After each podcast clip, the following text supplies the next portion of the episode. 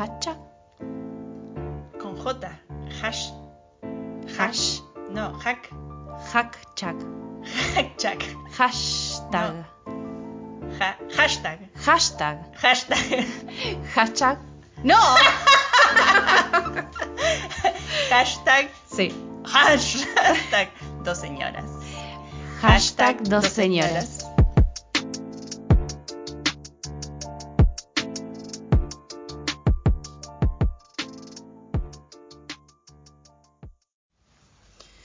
Bueno, otro día más que arrancamos un episodio. Hoy no estamos solas. No, nos acompaña Anita amiga. Simonovich. Hola. Y em, bueno, me gustaría que arranques contándonos que, qué va a haber hoy. Ah, ¿Qué pasó? ¿Qué pasó? Eh, bueno, a partir de, de, una, de una idea de una vez de, de intrusos en el espectáculo, que vi un, un anuncio de Araceli González que contaba que estaba haciendo a juicio a Adrián Suar por una ayuda económica, todo entre comillas, ¿no? Parecía una vez que eran piqui piqui, piqui piqui, piqui piqui. Eh, empiezo a investigar un poco más de qué son estas ayudas económicas que hacemos las mujeres para con varones eh, y de qué estilo, ¿no? O sea, y cuando empiezo a ver, lo primero que miro, obviamente, que es el número, son 70 mil dólares que les prestó Araceli y Adrián Suar para fundar Polka. Entonces, esta cuestión de, bueno, te ayudo, me parece que más que ayuda económica es un inversionista Claro. de, de una empresa. ¿Cuál es la dificultad de verla a ella como un inversionista y ver constantemente de que es una ayuda económica porque él tenía menos fama que ella en ese momento y ella era una actriz reconocida? Y así sucesivamente, creo que en los últimos juicios que hemos visto por ahí de, de parejas que se separan, hemos visto muchas veces reivindicar el lugar de, de la mujer en la pareja, como también generadora de dinero. Eh, y bueno, y fui dentro de estas cosas a, a uno de los, de los íconos por ahí como más obscenos con el dinero, que es Guantanara, porque hace demostración de la plata que tiene, ¿no? Eh, no se muestra como una señora recatada y que intenta evadir los flashes, sino que todo lo contrario, se muestra rubia, despampanante, con cartera, subiendo puntitos de historia por días a Instagram constantemente, mostrando sus hijes, haciendo un montón de cosas que hacen alarde de la plata que tiene, pero sin embargo no nos parece una mina tan distante.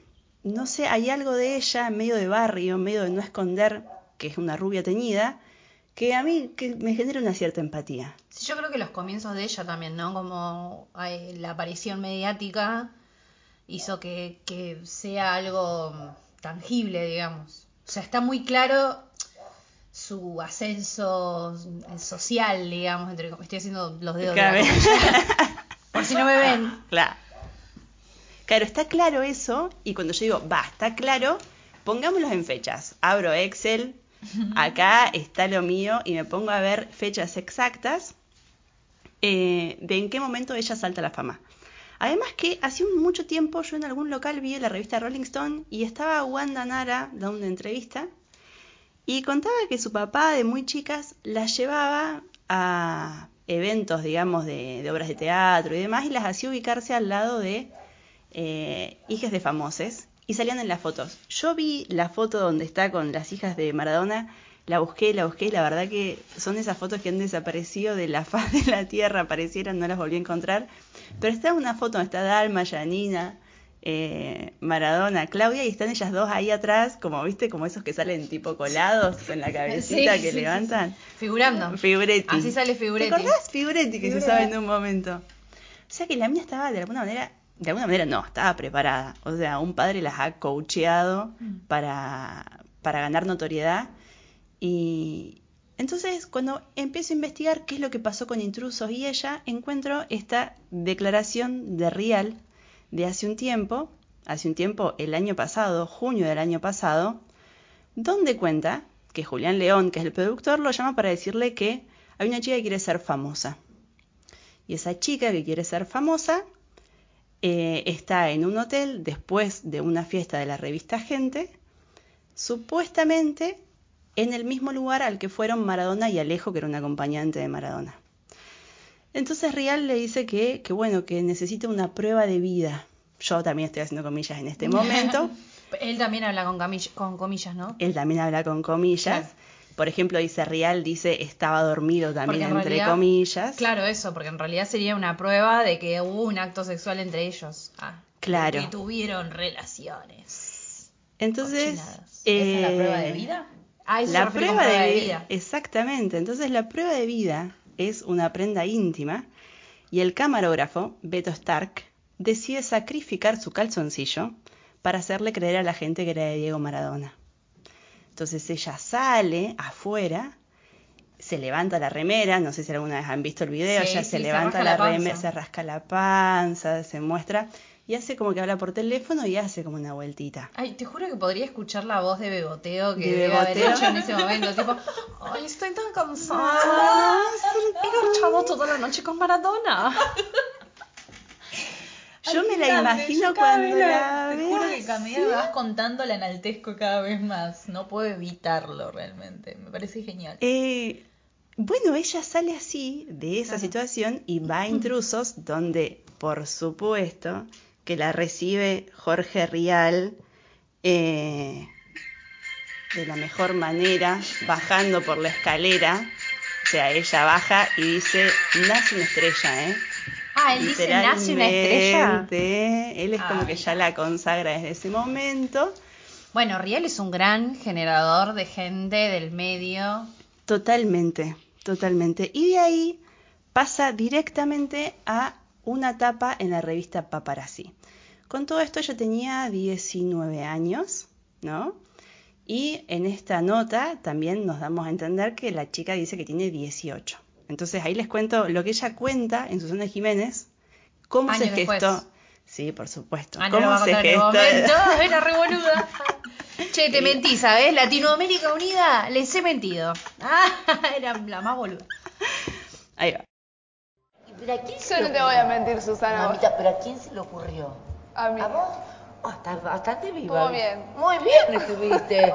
Entonces vos dijiste, voy a, voy a ir a los programas y voy a decir, claro. En realidad fue en una nota. A ver, Y teníamos cerraba la revista Paparazzi el miércoles y Sí. teníamos que poner algo. Vos viste cómo son las revistas. una bomba. Una bomba. Y me dijeron, si pones una bomba, te hacemos la tapa. ¿Te imaginas estuve toda la tarde pensando? ¿Qué cuerno decís? Y las chicas se dijeron todo, que estuve con esto, con el otro, que hicieron esta pose, la otra. Yo digo, tengo que poner algo que sea diferente. Sí, Eh, ahí se me ocurrió eso. una genia. Así que les mando un beso enorme. Esa tapa vendió muchísimo. Ahí Susana dice, eras la única virgen del ambiente que quedaba. No. Había- Bueno, es la misma señora que dijo con el humor me la han metido, me la han, no, me la han metido toda la vida, dice. Creo que Ay, por favor. Y se refiere a dos cosas. Estoy hablando de ahí abajo y del dinero, porque la han cagado, pobre mujer. es verdad, ella ha sido también proveedora, mirá. Eh, bueno, ella planifica, ¿no? Esta etapa, la piensa la etapa y dice qué es lo que puedo decir de distinto. Eh, Es tremendo. Aparte, o sea, es re- a mí lo que me llama la atención, y en ese momento también me llamó la atención, es cuál es la lógica, más allá de inventarlo o no, porque aparte yo le creí, porque bueno, sí, una pobre inocente y prefiero creerle a Wanda antes que a Maradona, imagínate. Pues me acuerdo esto, eh, viene a colación de que yo me acuerdo que en su momento Maradona salió diciendo, ¿vos te parece que yo me voy a acostar con alguien y no voy a estar? ¿Te parece que era virgen? Una cosa así como que da a entender que era un bolazo lo del título de la revista, ¿no? Em, pero bueno, mi postura para la vida siempre fue, bueno, prefiero creer una mentirosa que... Entonces, esto, como me llamó la atención la lógica, después de, de entender que era mentira, me llamó la atención la lógica. Primero, querer saltar por, por, por, por chupar la correcta, como dijo Yanila La Torre. la pija trampolín. Claro, y después decir que era virgen, o sea, como que yo creo que no que, para mí, digamos, el producto final o el objetivo final no era el título en sí, sino la contradicción, o sea, que todo el mundo la bardee de alguna manera por eso, porque claramente nadie le iba a creer que era virgen, solo yo, que soy una boluda. Un montón de gente le creyó. Ah, bueno, Hubo bueno. mucha gente. Me gustaría una estampita de Wanda para la billetera, la virgen. Yo me Justa- pregunto ahí a esa gente que le creyó. Permítame desconfiar un poquito algo del morbo, ¿no? Como esta cosa Oh, de sí. alimentar que es mejor que sea virgen, digamos, para la noticia, que es algo que ya obviamente se dio cuenta Sí. Y utilizó muy a favor su capital. Totalmente. es que yo creo que ella utiliza eh, los estereotipos de género y usa las fantasías de los, de los hombres en su mayoría, digamos, eh, a su favor. Porque hubo un montón de mensajes que yo no entendí. digamos, que ahora revisando la noticia es que realmente entiendo los mensajes. Mm. Primero de que está con un señor mucho más grande que ella, diciendo que tiene 18 años. Agrego una cosita así acá, chiquitita. 18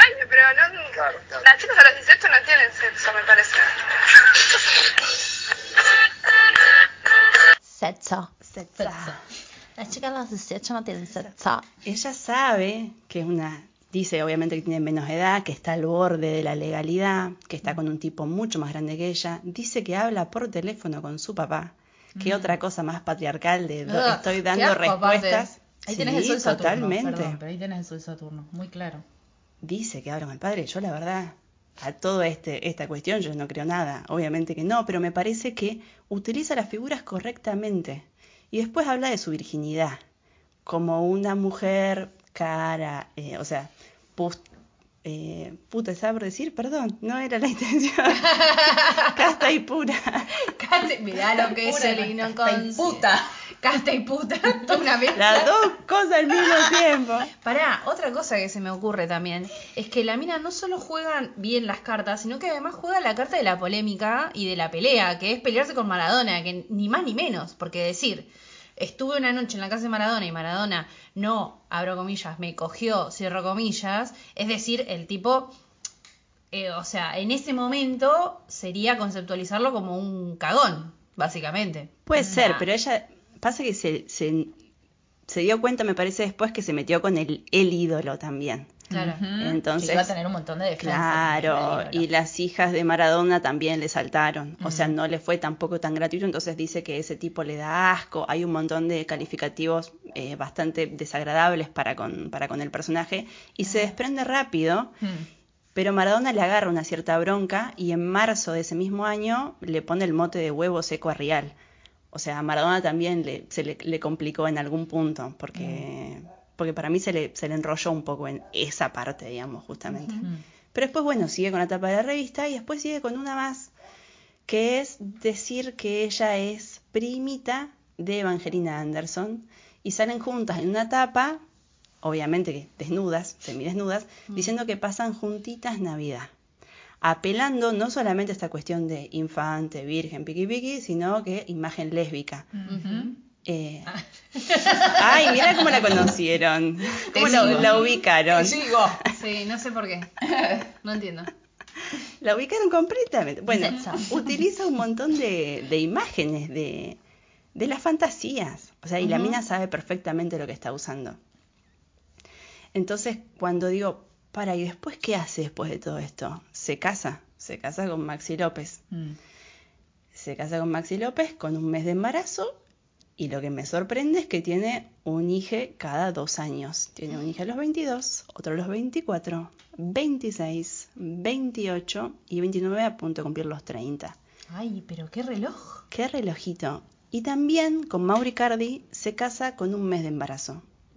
Mira, va. Entonces, hay como, no solamente que eh, la utilización de su capital erótico, me han dicho que Bourdieu se va a levantar y me va a cagar a trompadas. Pero bueno, yo lo respeto a Bourdieu, Bourdieu también se casó Eh, con una persona. Nosotras estamos acá también, ¿eh? También. Como que Si te llega a decir algo burdeo, nos llamas. Bourdieu, te casaste salimos. con una Lo 30 cagamos años en más entre- No hay joven. problema. No sé si lo cagamos a piña, pero nos sentamos a debatir un rato, por lo menos. Mínimo. Piña, eh. Ayornados en el 2021, que es lo que me gustaría, ¿no? Ayornarnos. Bourdieu, ayornate. ¿Eh? Bourdieu. Full picado. Bourdieu no Bardieu. Full picado. Eso es tremendo. Em, sí. Bourdieu no Bardier. me- Es fuerte, hashtag, fuerte, fuerte. hashtag Bourdieu no Bardier. Fuerte. Los filósofos están así. tipo, Sí, Muriendo. para hacer esto pregunté a gente que la verdad que es re erudita en lo que sabe, eh, en lo que hace, así que todos mis respetos, esto no tiene nada que ver con esa gente que es portadora de ese capital cultural. lo que yo estoy haciendo es la chanchada misma.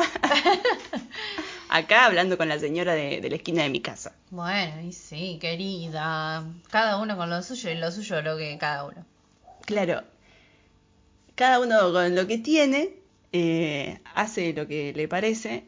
A mí lo que me sorprende es la habilidad de esta mina, de tan joven, reconocer cuál era, digamos, su herramienta, y después de ahí sentarse a negociar con 26 años un contrato de un pase de fútbol de un equipo europeo habiendo aprendido italiano, obviamente, es mucho más de lo que yo he hecho a mis 26, les digo. Total, totalmente, totalmente. Eh, negocia, voy a buscar acá el numerito exacto de cuál es el, el, el monto que, que está negociando, pero negocia con el Inter 3 millones anuales por 4 años y el manejo del 50% de los derechos de su imagen. Y una cláusula de, Icardi. reces de Icardi. Sí. ¿A los 26 ya estaba con Icardi?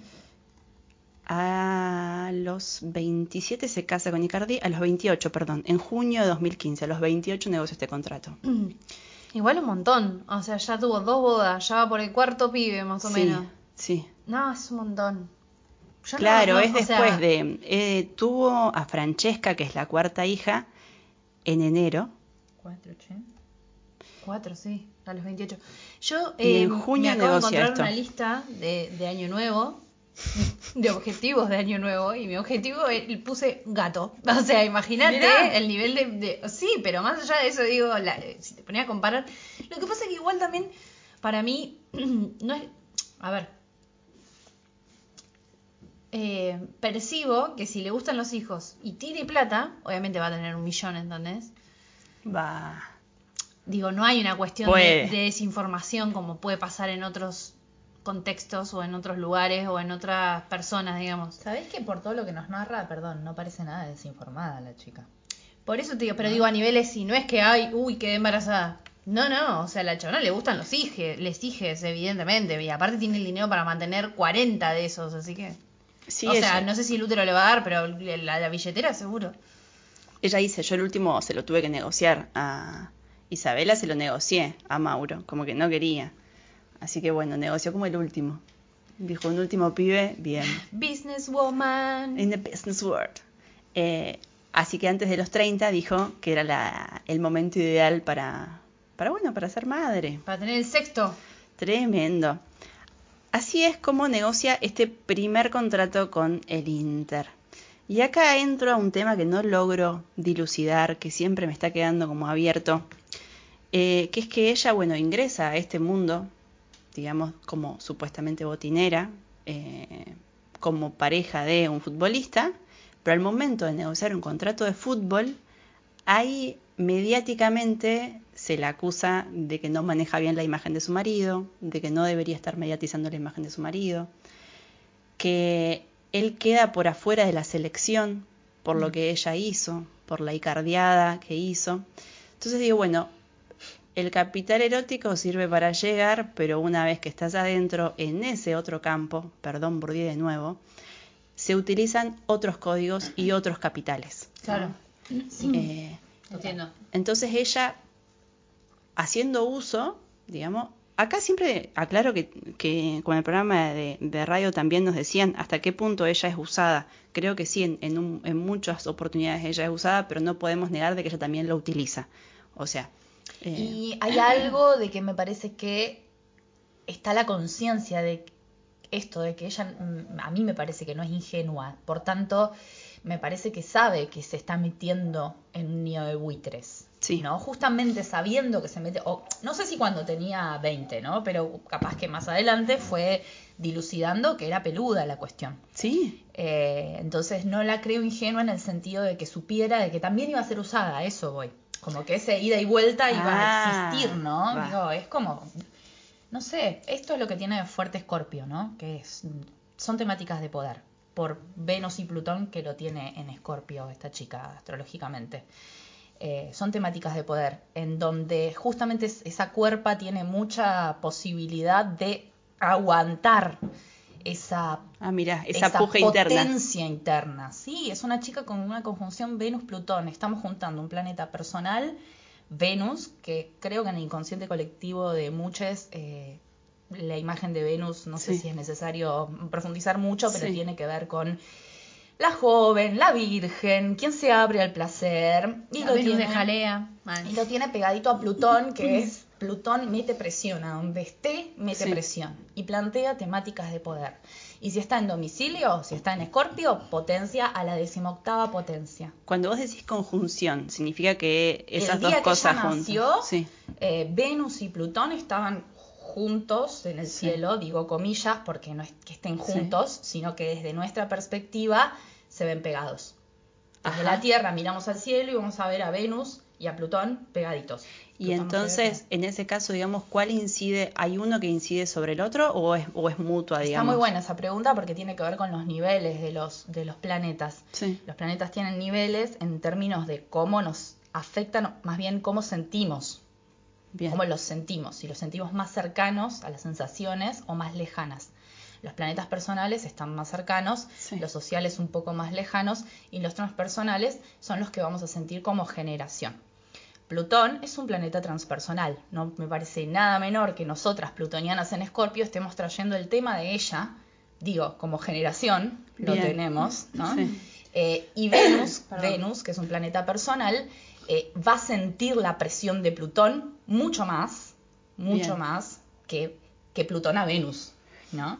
Y cuando decimos, por ejemplo, Venus, en, en alguno de los signos del zodíaco, Hmm. eh, ¿en cuál, digamos, estaría representado? Sí, eh, eso se llama dignidades esenciales. Tiene que ver donde los planetas se sienten más cómodos, entre comillas, o Sí. más incómodos. Sí. Eh, Venus es regente de Tauro y Venus es regente de Libra. Tiene dos Ah. funciones diferentes en cada planeta, pero bueno, en, en Tauro representa más lo que tiene que ver con abrirse al placer y en Libra representa más abrirse a el otro y a las experiencias con el otro, a la belleza, a los conceptos de belleza, a la armonía. Venus en Libra. De todos modos, ella lo tiene en Escorpio. Bien. Eso implica que las cualidades de Escorpio, que está regido por Plutón, Sí. tiene que ver básicamente con el poder. Entonces no me parece, pero Pero nada a ver, casual. entonces, ahí, ¿eso cómo, cómo sería como el dominó? Por ejemplo, Venus está en Escorpio. Entonces, ahí, ¿qué es lo que estaría como iluminando de ese Escorpio? Ese Venus. En realidad lo que va a hacer que la persona, me parece a mí, que la persona que lo encarna, que encarna ese Venus-Plutón, porque estamos hablando de esa conjunción de cómo una, un pimpollo que se abre al placer, porque Sí. eso es Venus, un pimpollo que se abre, es esa imagen de la fragilidad, por eso esto de la virginidad, ¿no? Sí. potenciado por un Plutón escorpiano. Me parece que lo que gana ahí es esta cuestión poderosa de Plutón, de, de- que a ver, al ser tan compleja, no es que la chabona tiene 20 años y dice, ah, ya sé, voy a cagar a todos con esta. Por supuesto, los planetas transpersonales son complejos porque se vivencian en niveles desde la infancia. También hay un poco de eso en el padre diciéndoles pónganse cerca de gente, Sí, sí. de gente famosa. Sí. Eso te iba a decir, o sea, este, este, estos aspectos de la carta y demás también generan atracción de ciertas energías. Total, sobre todo transpersonales, sí. Claro. Y, y bueno, y esto de que Andrés Nara hiciera estas cuestiones también explota un poco esa parte de ella. Eh, Va, me parece como que la guía de alguna manera, supongo que todo a un nivel inconsciente, pero como que la va guiando a este mundo. eh, Miren, Escorpio es la imagen de, de revolver en el lodo, revolver en las profundidades. Es, o sea, tiene unos términos inconscientes bastante oscuros. No, no estoy muy a favor de, de como de ponerle juicio de valor a las, Va. sí. ¿no? Pero de alguna manera, digo, me parece que es medio redundante ya volver a decirlo, pero es son cuestiones de poder, Sí, sí, sí. cuestiones de poder, realmente. Pero es como que las muestra. O sea, Sí. explicita cosas de poder que, que Sí. existen, ¿no? De, Bueno, dominaciones también supuestas, Total. que, bueno, hay una supuesta dominación de un varón para con una mujer que sea la pareja, así esta. Mm.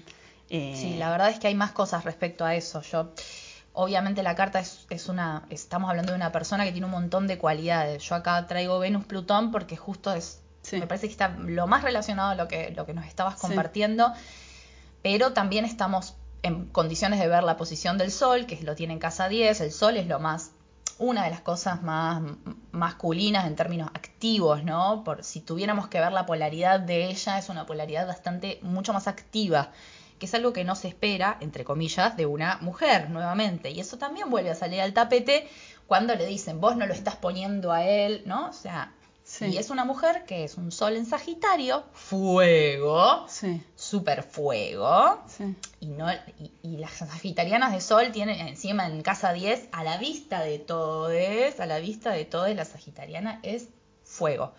Y además tiene a Saturno, o sea, eso la estructura. Y Saturno es la Ajá. estructura, la estructura social. Y lo tienen medio cielo, es como me parece que está todo dado.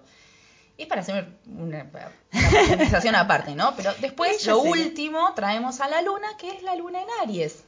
¿Ella tiene una en Aries? Es luna en Aries. Y como no sabemos bien el ascendente, podría ser que lo tuviera en casa, la tuviera la luna emplazada en casa 1 o emplazada en casa 2. Si la tiene emplazada en casa 2, que es lo que más me resuena por lo que nos cuenta Julia, tiene que ver con les hijes. Ah. Digo, la luna tiene que ver con cómo me materno, cómo cuido y cómo materno también. Y en casa 2 es el recurso. Mirá vos. ¿Cómo administro cómo- el recurso? Desde mi luna en Aries en casa 2. ¿Y tener seis hijes? Sí, suena bastante. Luna en Aries en casa Eh, 2. cinco, ya estamos diciendo que tiene Ah, otro. cinco. Ah, no me- me no perdí sé, la cap- cuenta, capaz, que, capaz que sepamos que tiene. Perdí la cuenta. ¿No tiene seis? No, no tiene, no tiene cinco, tiene tres de Maxi López Y dos de Icardi. y dos de Icardi. Bueno, la cosa es que te interrumpí, pero básicamente todo No, lo no que venías entiendo. trayendo, eh, la- seguía mirando su carta en mi cabeza, ¿no? Y, y- y todo hace como mucho más sentido de pronto. En Instagram nos encuentran como arroba 12 horas. Diseño gráfico, arroba Nacurena. Yo soy Juli. Y yo soy Lule.